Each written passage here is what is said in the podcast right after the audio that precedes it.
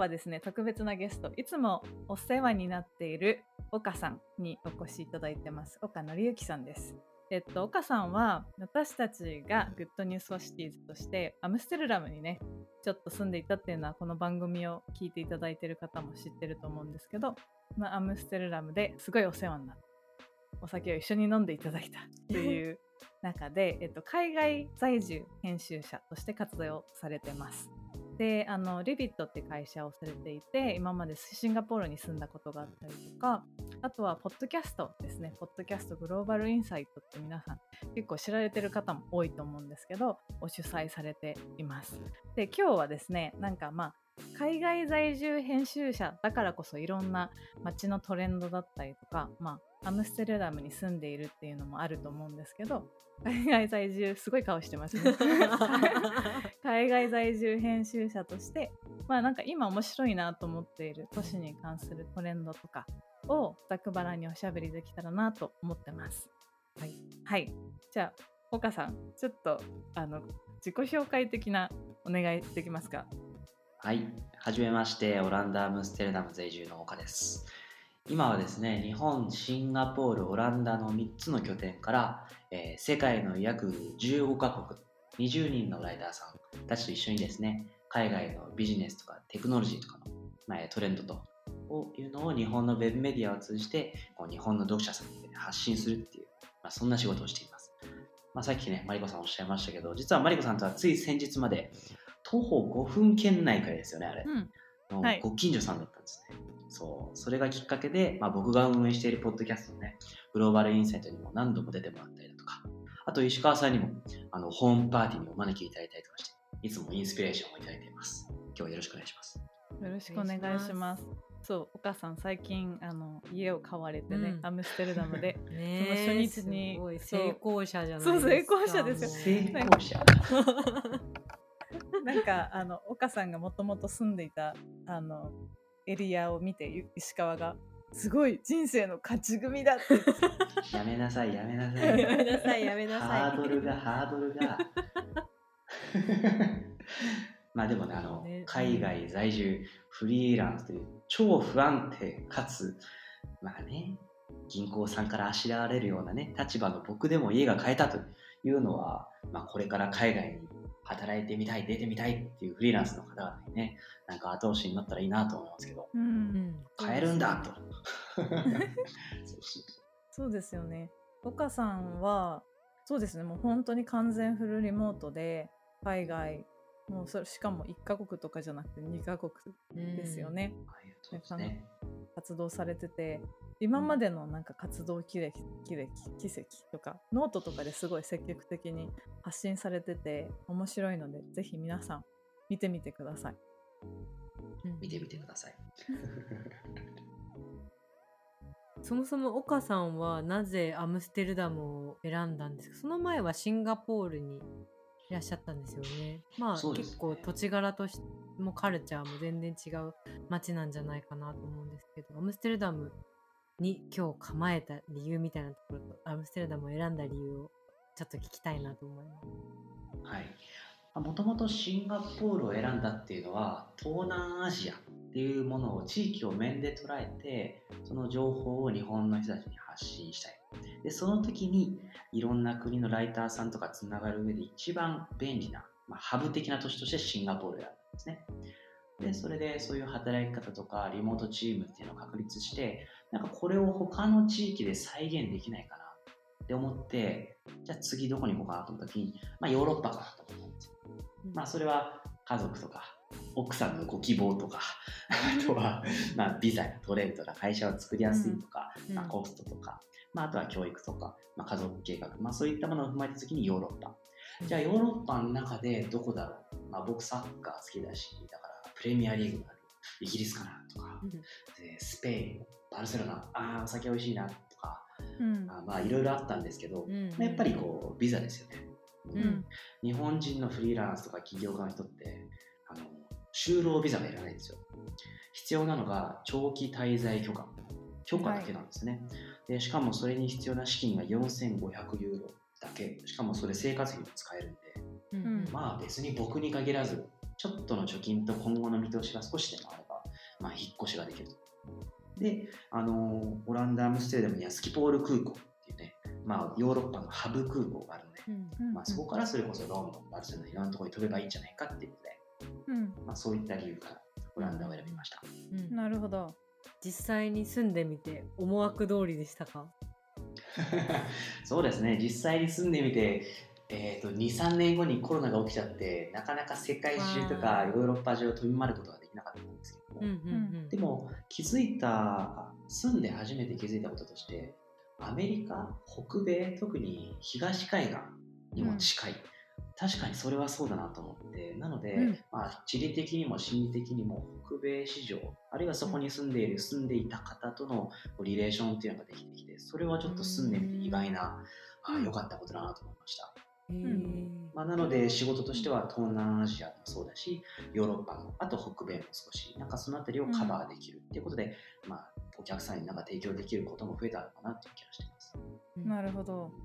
なんか本当に発信を見岡さんの発信を見ていると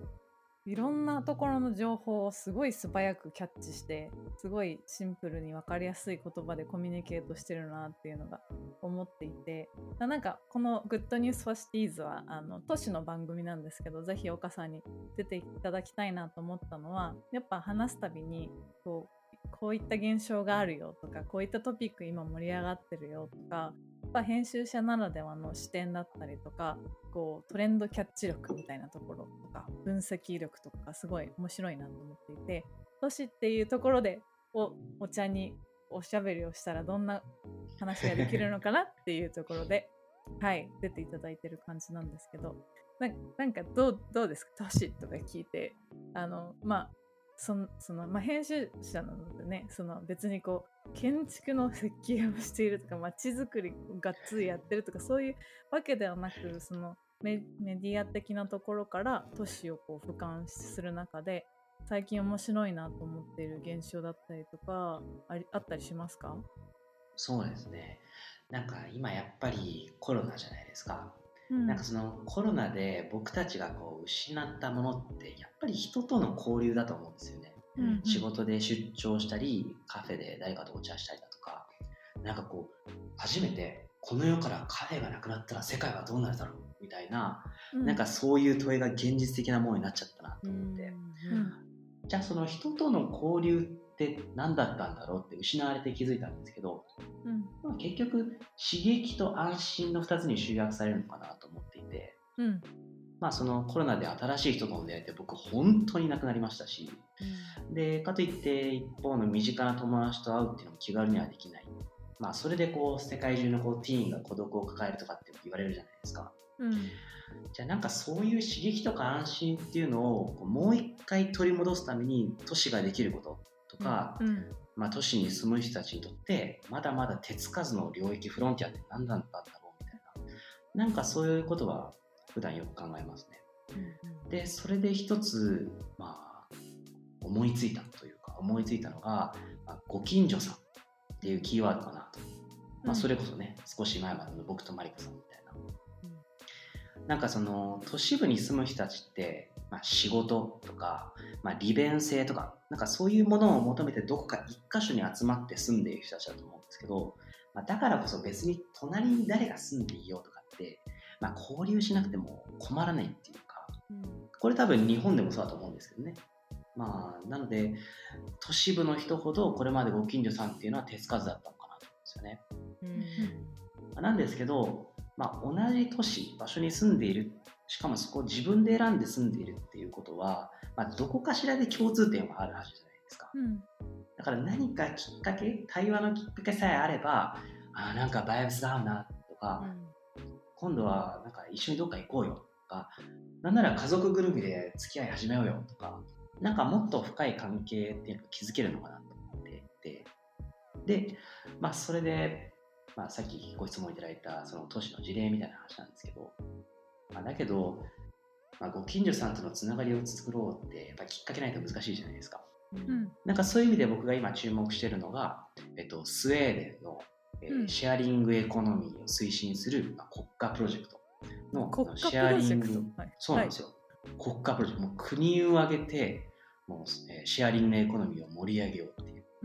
ことをやってるんですね。それがあのシェアリングシティーズスウェーデンっていうプロジェクトですね。うん、シースウェン。シェアリングシティーズスウェーデン。ああ、シェアリングシティーズスウェーデン。はい。そうなんですよ。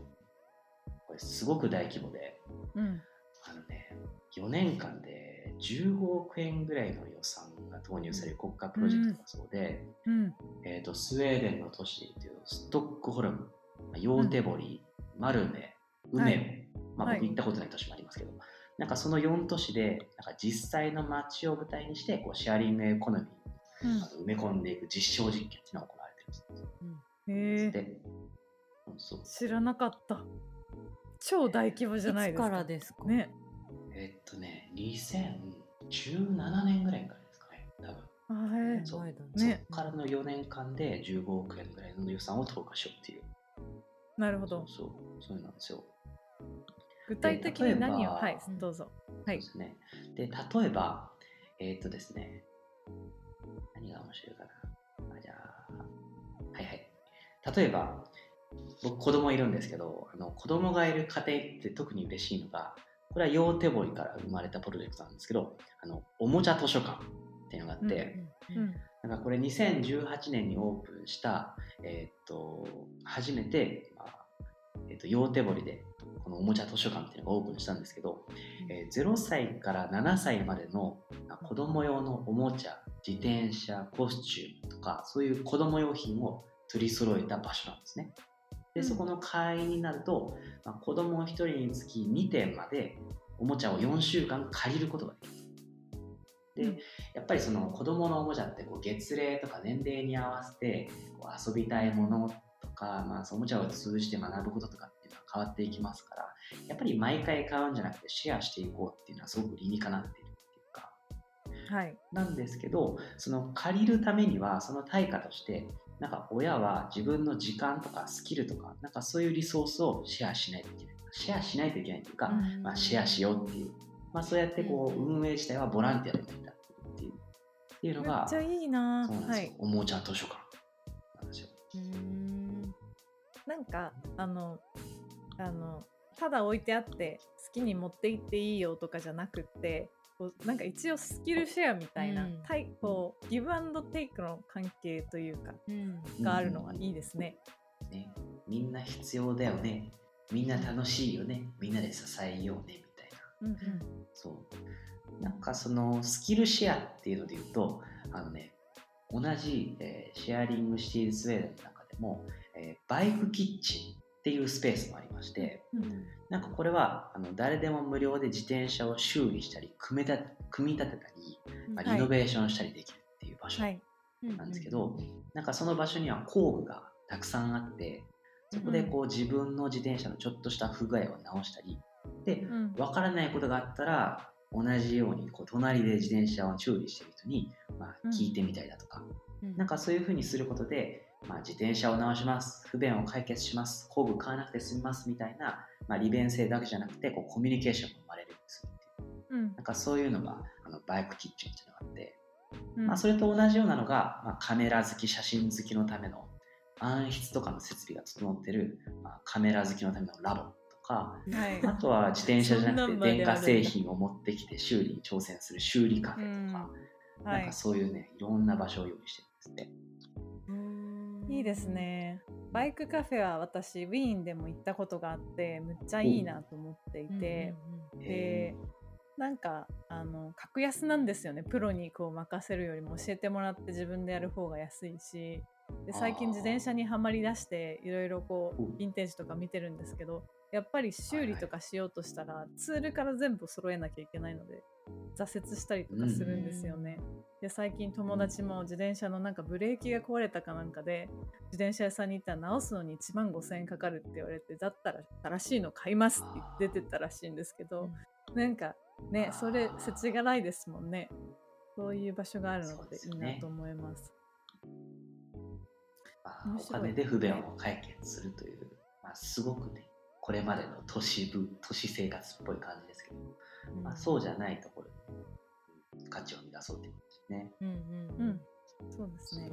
ちなみにその岡さんはいろんなテーマを扱うと思うんですけれども、はいはい、はい、まあ、今回も私たちからちょっとその都市みたいなお題を投げさせてもらった時になんかどういうキーワードだったりどういう視点でそしてどういう媒体から情報をゲットするのかなってちょっと気になったんですけど、まあ、ちょっと企業秘密があればいいんですが なんかシェアできる範囲でちょっと聞いてみたいなと思いました。そうですね。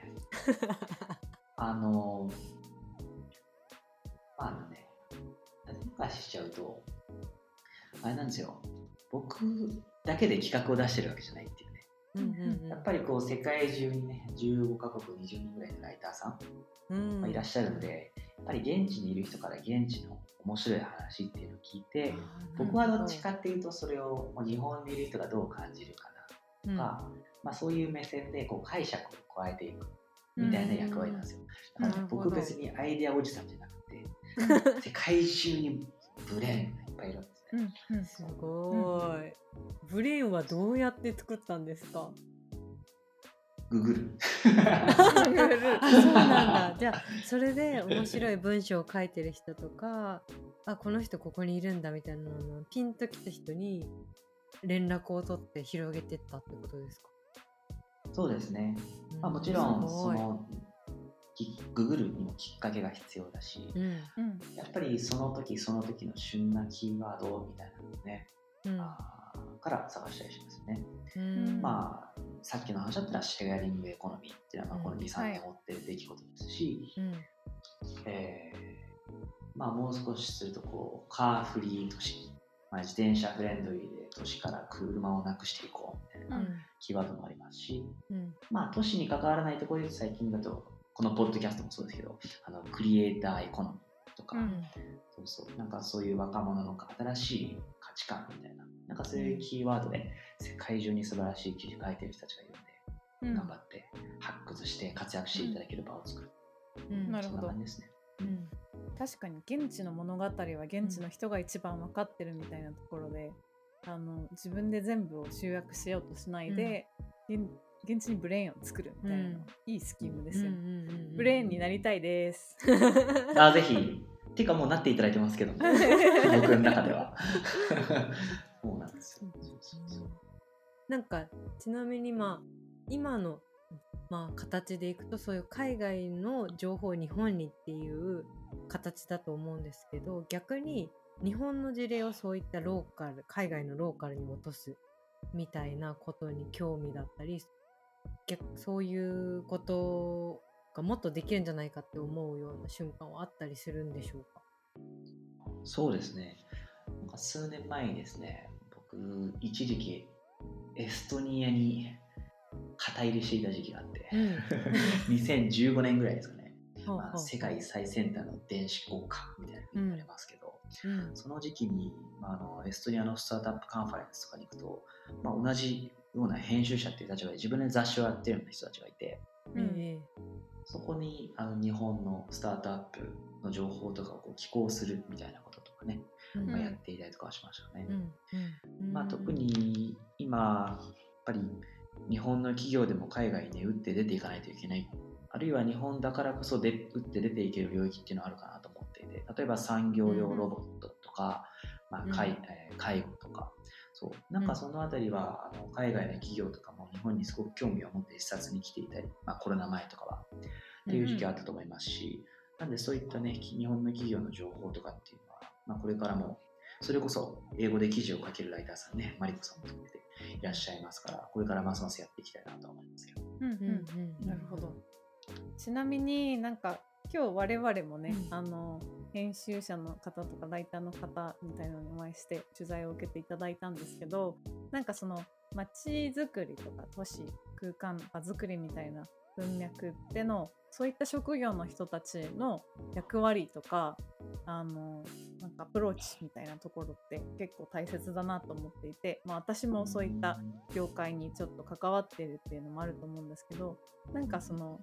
建築家とか都市デザイナーとか街づくりがコミュニティデザイナーだけではなく、なんかそういった編集報道の立場ジャーナリズムの立場みたいなところから、まあ、もっと面白い街を作っていくとかもっとなんだろうな面白い場を作るみたいなところであの岡さんはどういうふうに考えられているのかなっていうのは気になりました。ちょっと止めずなく話しますけど2つぐらい考えていることがあって1つはこれ編集業界メディア業界の変化に関わる話かもしれないんですけどなんかそれこそポッドキャストもそのコンテクストの一つだと思うんですけどその建築とか都市とかある分野とか業界に特化した情報っていうのは情報っていうのを僕ら編集者とか記者ライターって呼ばれる人たちが報道することの意味ってどれほどあるのかなって、まあ、最近考えていて。なんかこれだけ SNS が情報を入手する時の最初の入り口となっている時代に編集者とか記者とかライターとかいわゆるその業界のエクスエキスパートじゃない人が報じること。確かに業界全体を俯瞰して見れる。あるいは、えー、客観的な立場から語ることで読者やリスナーにとって、まあ、フラットさ信頼感を醸成した上で話を受け入れてもらえるとかっていう利点はあると思うんですけどもしかしたらそういうフラットに情報を見て選び取るっていうのが読者とかリスナー自身ができるんだとリテラシーが高まっていてできるようになってくるんだとすればそういう領域とか業界に特化した情報っていうのは中の人がぱり語語ることの価値がこれからますます高まっていくなと思っていて、うん、特にこのポッドキャストみたいな音声メディアっていうのは知識とか情報もそうなんですけど語っている人の人柄とか個性とか熱量とか、うん、そういうものがものすごく伝わるじゃないですか。はい、記事よりもいいってわけじゃなくて、まあ、記事との積み上げというかなんかそういうメディアにおいては特に中の人の声を直接届けるっていうことに意味があると思うんですよね。はい。まあ、だけど業界とかジャンルに特化しているからこそそこに興味を持っていない人にはなかなか届きにくいんだけれども、うん、まあ、そこをリスナーとか読者にとって自分ごと化するっていう、まあ、編集者としては当たり前の仕事ですけれども、うん、そこを改めて突き詰めていく、まあ、そうすることで、えー、これが2つ目の話になるんですけど建築家とか行政とかの人ではない人たち。前、マリコさんとね、石川さんに for Cities について話を伺った時に出てきましたけど、うん、そうじゃない人たちにもう少し街づくりに参画してもらえるような、まあ、空気づくりっていうのができるかなと思っていて、今ってコロナもそうですけど、例えばウイルスの感染を拡大させないためにできる都市とかオフィスのデザインとか、なんかこれっていうのはもはや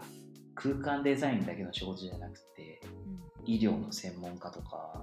まあ、働く人たちのウェルビーイングを考える人たちとか、うん、本当にいろんな人たちが共同して解決しないとあのどこかにバイアスだったり、うん、えー、不足が発生する大きな課題だらけだと思うんですよ今の世界はね、まあ、だからこそそういうふうに自分は関係ないなと思っている人たちに対して中の人の声を深く早く正しく分かりやすく届ける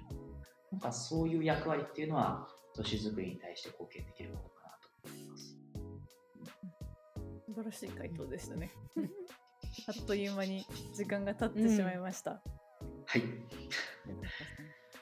ちょっと最後にはなって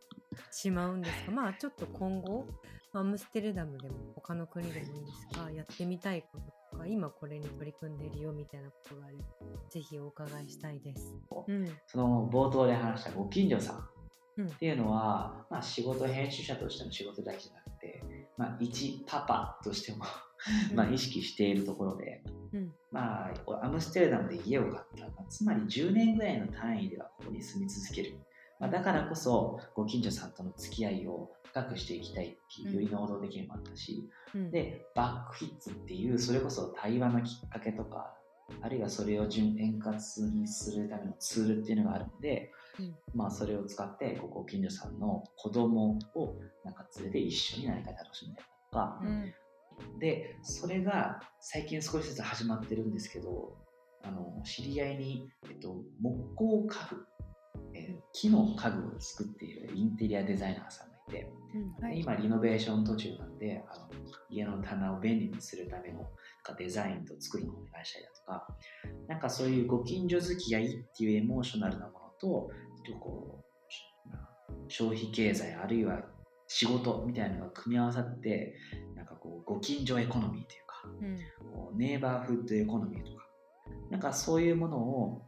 まあ、生み出していくと人の交流も増えるしあるいはこうコロナで今まで都市部とか大手の企業とかに依存していたこう仕事とかお金とかのポートフォリオがより小さい単位で分散させていくことでこうリスクを低くしていきつつこうなんか地域に貢献している感じもあるというかそっちも高まっているなんかそういうことを、まあ、編集者としてだけじゃなくて、まあ、パパとしてアムステルダム市民としてもこう実践体現していってそれをゆくゆくは日本の人たちに記事として、えー音声として何か発信していきしていけてこのご近所エコノミーみたいなものを広げていくことができたらなとは今思っています。うんうんうんいいですね、うん。やっぱ岡さん喋るの得意ですよね。なんかスラスラと羨ましいなと思いながら聞いてました。で皆さんあの岡さんのグローバルインサイト、うん。ポッドキャストとても面白いので、はい。ともう一つ裏ポッドキャストもあるんですよね。あの夫婦海外在住夫婦家族会議。うんこれも結構面白くて、うん。あのぜひ聞いていただけたらと思います。なんかうん。アムステルダムの様子とかもわかるし、岡さんをフォローしてたら結構海外の街づくりの様子とかも、うん。あのキャッチできると思います。奥さんと2人でほろ酔いで子育てとか夫婦喧嘩とかうんなんだよ君はあの時あんなこと言ったんだとか、うん 公開でやそうるっていうことについてうんうん皆さんに聞いていただいて夫婦喧嘩を解決していく番組です。それ私もしようかしら。ね。そうですよ。してくださいよ大丈夫。大丈夫かなあれ？大丈夫かな？みたいになりそう。いやいやいやいや 大丈喧嘩多いみたいな。いいんですよ。はい夫婦喧嘩ネタは喜ばれますから。そうです夫ちょっと聞いてみましょう、うん、はい。ありがとうございましたありがとうございました。